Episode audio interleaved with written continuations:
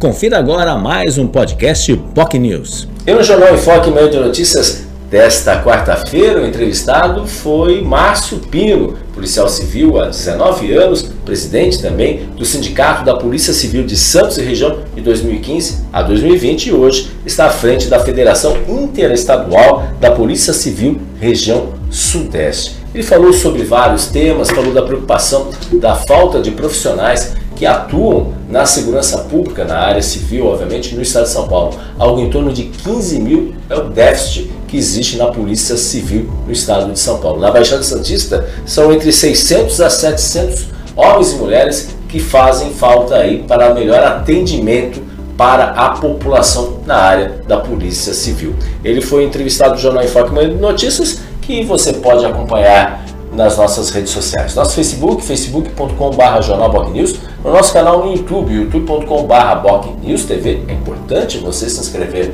em nosso canal no YouTube e também no nosso site bocnews.com. Muito obrigado pela sua audiência e até amanhã. Tchau, tchau. Você ouviu mais um podcast POC News.